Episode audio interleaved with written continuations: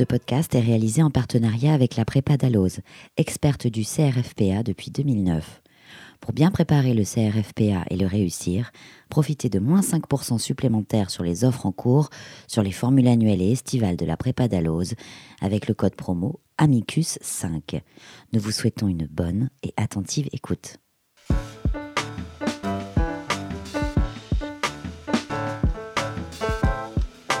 Raconte-moi un arrêt un podcast produit par Tania Rachaud, coordonné par Camille Bloomberg, avec l'aide de Floriane Chéniaud. Bonjour et bienvenue dans Raconte-moi un arrêt. Pour ce quatrième épisode, nous allons suivre l'histoire de Raoul Georges Nicolo et surtout de l'arrêt qui porte son nom, l'arrêt Nicolo, rendu par le Conseil d'État le 20 octobre 1989. Raoul Georges Nicolo est un ingénieur, notamment en physique nucléaire et un inventeur qui est né et a fini sa vie en Guadeloupe. Après avoir obtenu son doctorat en sciences à Paris, il retourne en Guadeloupe jusqu'à son décès en 1993 pour son travail et devient notamment conseiller municipal de 1983 à 1989 dans sa ville, à Gosier. Et c'est justement sur le terrain de l'engagement politique que se joue l'arrêt Nicolo parce que Raoul Georges Nicolo saisit le Conseil d'État en 1989 au sujet des élections européennes qui ont lieu cette année-là. Son argument repose sur la présence de citoyens français d'outre-mer sur les listes des candidats à ces élections. On ne comprend d'ailleurs pas très bien cet argument à la lecture seule de l'arrêt Nicolo. Mais pour m'éclairer aujourd'hui, je suis ravie d'accueillir M. Patrick Friedman, conseiller d'État, ancien secrétaire général du Conseil d'État, président de la Cour d'appel administrative de Paris pendant 11 ans et commissaire du gouvernement dans l'affaire Nicolo. Bonjour monsieur le conseiller. Bonjour madame. Alors dites-nous, est-ce que vous savez vous pourquoi Raoul Georges Nicolo conteste ces élections européennes? Effectivement, en, réalité, euh, ce, que contestait M. Nicolo, c'est le fait qu'ait été établie une, circonscription unique à l'époque, donc l'ensemble du territoire français, et, au, motif que, selon lui, euh, les départements d'outre-mer, et les territoires d'outre-mer sans doute, n'auraient pas dû être intégrés dans cette circonscription. En réalité, euh, le fondement de tout cela, c'est que euh, Monsieur Nicolo, qui était proche de la, de la mouvance autonomiste ou indépendantiste guadeloupéenne, considérait que les départements d'outre-mer ne devaient pas faire partie de l'Europe, ce qui d'ailleurs sur le plan strictement géographique est exact, mais n'était pas sur le plan juridique, sur le plan de la conception de l'Union européenne telle qu'elle a été bien entendu définie. C'est vrai, et c'est une information qu'on ne connaissait pas, en tout cas sur Monsieur Nicolo.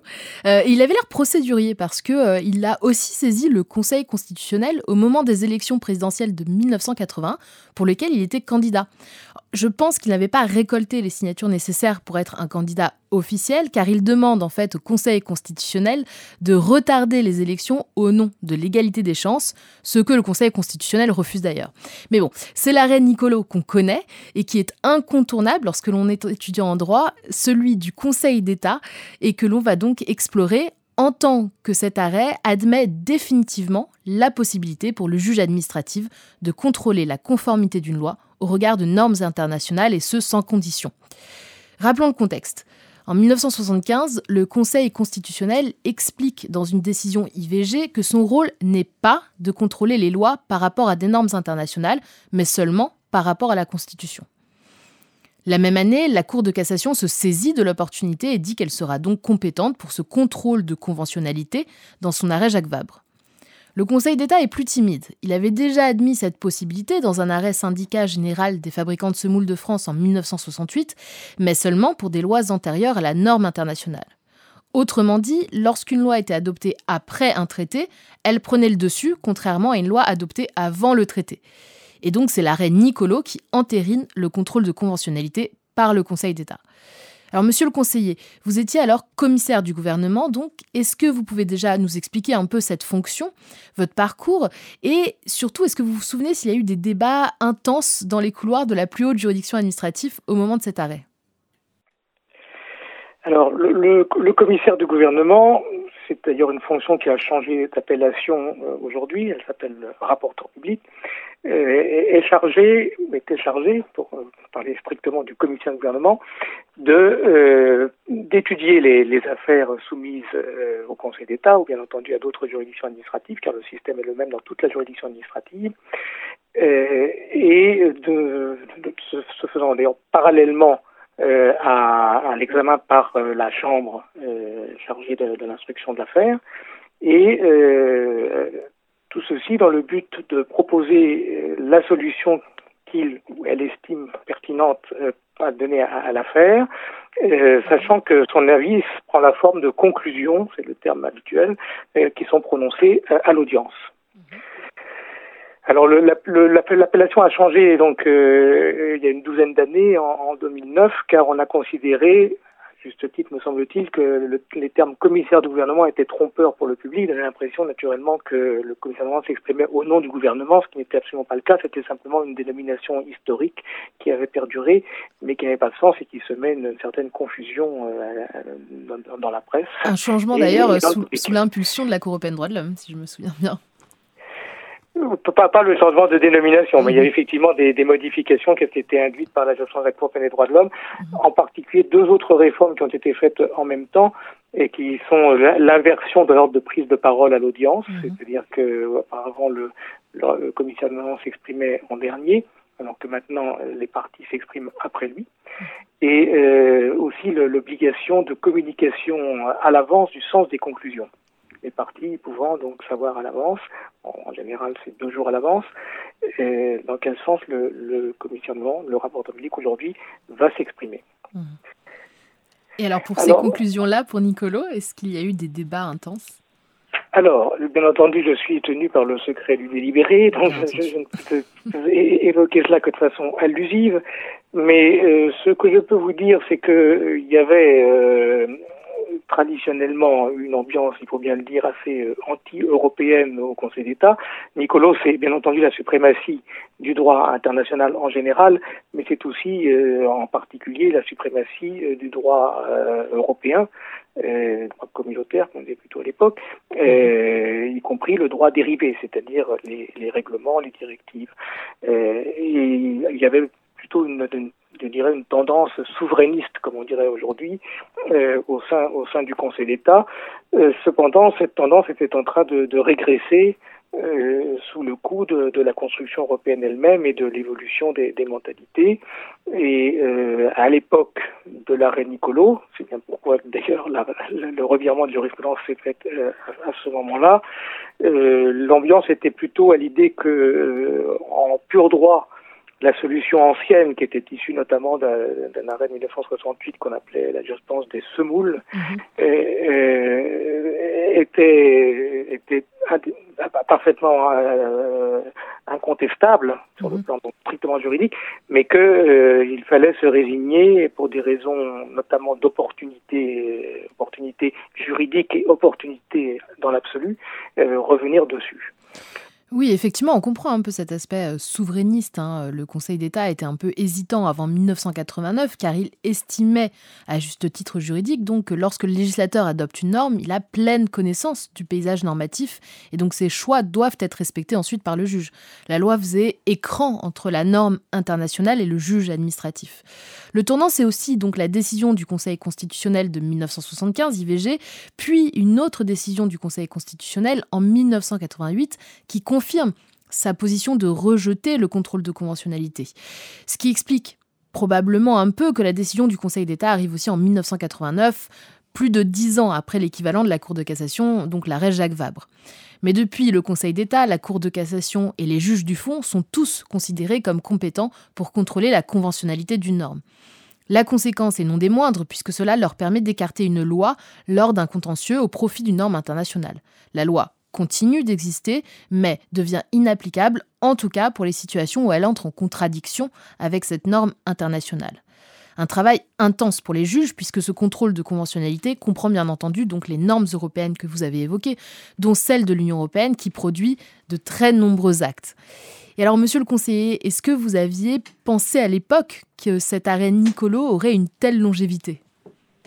Oui, je veux dire que sur, ce plan-là, euh, euh, non seulement moi-même, mais tous les membres de l'Assemblée du contentieux qui ont rendu la décision ont parfaitement conscience de l'importance historique de l'affaire. Je dois dire d'ailleurs que quand on m'a attribué cette affaire en tant que commissaire du gouvernement, euh, j'ai tout de suite ressenti, pour tout vous dire, une poussée d'adrénaline, euh, car j'ai évidemment senti que ce serait une affaire historique et sans doute l'un des plus grands moments de ma carrière. Mhm.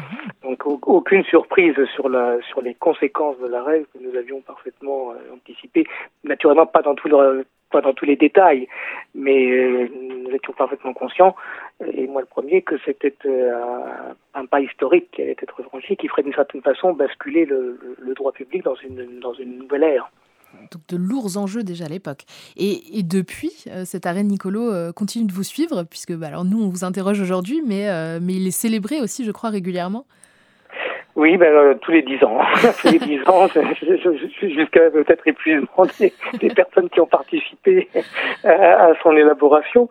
Mais euh, encore euh, le, 30e anniversaire, donc qui avait lieu en 2019, a été particulièrement marqué puisque il y a eu un colloque à l'université Paris 2 sur les 30 ans de l'arrêt Nicolo, avec comme sous-titre le juge administratif, l'Europe et la loi. Mhm. on m'avait demandé de faire une intervention devant le comité d'histoire du Conseil d'État et de la, juridiction administrative qui s'intitulait Il y a 30 ans l'arrêt Nicolo, petite histoire d'un grand arrêt. Cette intervention était consacrée justement à, définir concrètement comment l'affaire était venue au rôle de l'Assemblée du, contentieux, dans des circonstances d'ailleurs tout à fait originales. Et euh, à cette occasion-là aussi, il y avait une tribune dans la JDA qu'on m'avait demandé d'écrire, euh, qui s'appelle Non, rien de rien. vous voyez que, que, vous devinez la suite. Et, euh, et, une interview dans la, dans la revue de l'Union européenne qu'on m'avait demandé également. Donc euh, l'anniversaire, euh, le 30e anniversaire a été particulièrement marqué, mais euh, le 10e et le 20e l'avaient également été. Donc des, informations très intéressantes et à, aller voir pour compléter le podcast. Et alors, question, est-ce qu'il y a un autre arrêt qui vous a marqué autant que, ce, que Nicolas Écoutez, je, si vous me permettez, j'en citerai peut-être trois. les, les, les, deux premiers sont, sont, traditionnellement joints. Ce sont les arrêts Marie et Ardouin de, de 1995 euh, ce sont des arrêts qui ont, donc dans lesquels j'étais également commissaire qui ont euh, conduit à restreindre considérablement le champ d'application de la théorie des mesures de droit intérieur. Mhm.